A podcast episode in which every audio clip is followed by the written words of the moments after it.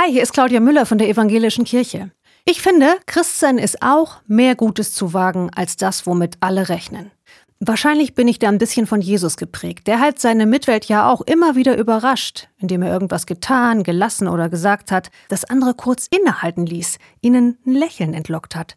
Oder was, worüber sich die Leute wundern. Wo Jesus war, haben Menschen dann kurz durchgeatmet.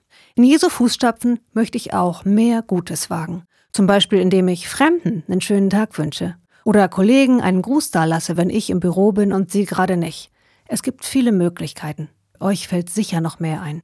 Für mich sind solche Aktionen oder Gesten auf jeden Fall auch ein Ausdruck von Christsein. Und ich wünsche euch und mir den Mut, in Gottes Namen mehr Gutes zu wagen, als das, womit alle rechnen. Seid gesegnet.